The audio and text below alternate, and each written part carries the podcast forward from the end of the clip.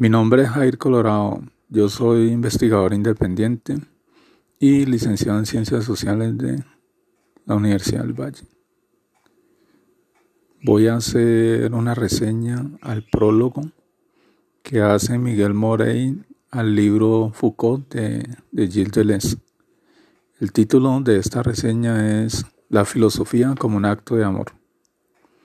Unos años después del fallecimiento de Foucault, Deleuze escribió un libro en homenaje de él, que lleva precisamente su nombre, Foucault.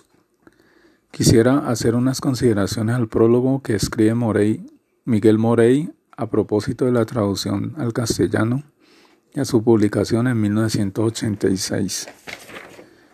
Cabe precisar que la primera edición del libro en francés la hace edición de Minuit, París, y en español la editorial Paidós y que les dedica este libro a, Daniel de Forto. Quisiera hacer unas consideraciones a este prólogo y la primera es establecer cómo comprende Deleuze la obra de Foucault desde sus, desde sus propios matices, sus tonos y sus inflexiones. Es bien sabido que ambos autores presentan dos recorridos teóricos bien alejados. Así parece aparentemente, pero es el testimonio de una amistad Foucault era admirador de Deleuze desde la facultad y lo ubica como un pluralista, mientras que él, para entonces, es comunista. ¿Qué comparten ambos autores? El concepto del libro, de la escritura.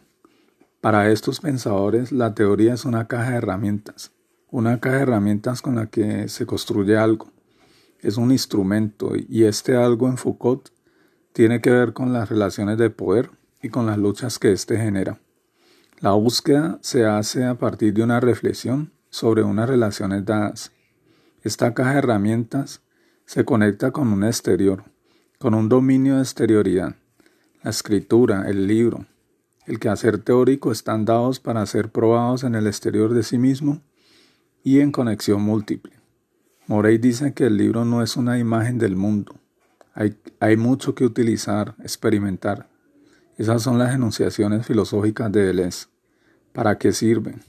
Busca la experimentación indagando por el con qué hace máquina un libro. Para Deleuze, la arqueología del saber tiene un carácter poético. La filosofía es poesía de los sentidos y los insentidos. Es muy parecido a lo que Paul Valéry aseveraba vivir la vida de forma poética. Al menos Foucault y Deleuze hacen de su estilo de escritura un acto poético. Pero este tipo de poesía en Foucault es, un, eh, es en relación con la verdad.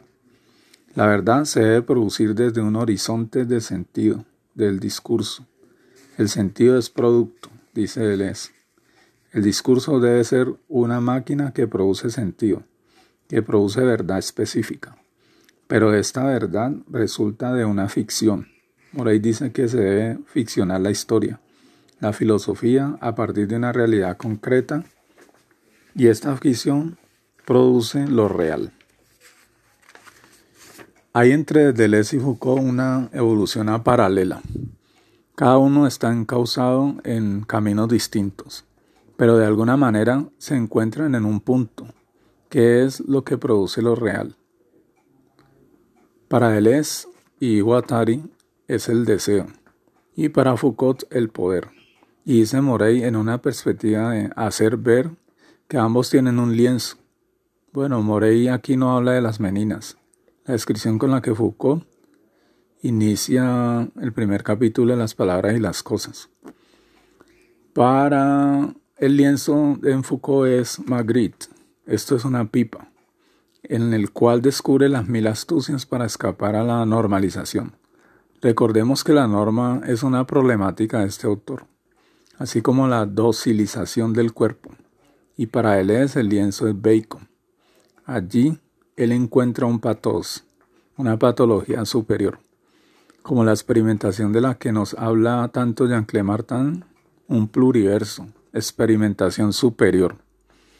Morey dice que el trabajo de Foucault es hacer ver y decir, o sea, lo decible y lo visible, como las palabras y las cosas. Y esto es lo que sucede en algunas de sus obras. Por ejemplo, La vida de los hombres infames, una historiografía de aquellos hombres que la memoria tiene en el olvido de un vasto océano. Ahora bien, Morey habla de una ontología en Foucault que se presenta a partir de unos interrogantes.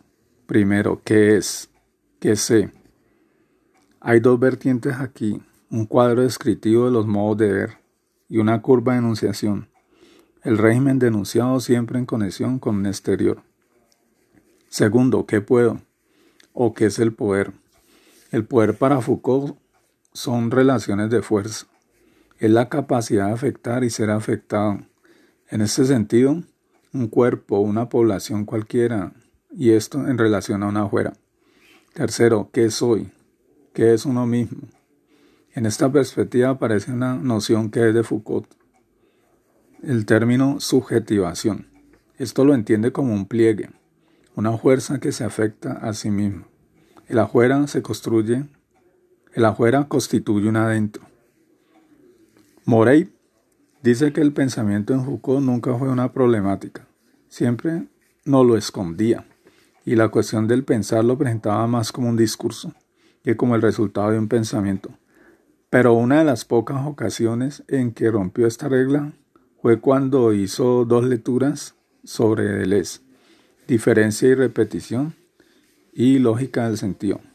Para tal caso escribiera, pensar ni consuela ni hace feliz. Pensar se arrastra lánguidamente como una perversión. Pensar se repite con aplicación sobre un teatro. Pensar se echa de golpe fuera del cubilete de los dados. Cuando el azar, el teatro y la perversión entran en resonancia, cuando el azar quiere que entre los tres haya una resonancia, entonces el pensamiento es trance. Entonces vale la pena pensar. Teatro filosófico, editorial Anagrama, Barcelona, 1972. Deleuze responde, nos dirá que pensar es lanzar los dados, introducir un poco de azar, algo de afuera. Pensar es buscar ese afuera en el propio adentro, como lo impensado que, que está incrustado en todo pensamiento.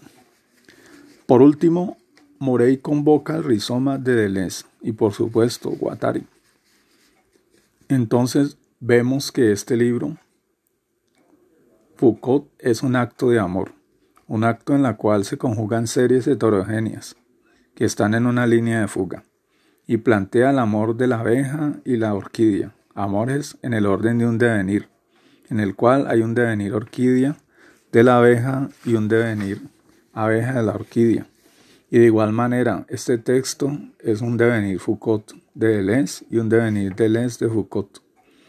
Dos líneas heterogéneas para un encuentro explosivo entre el loco y el cartógrafo, el brujo y el archivista.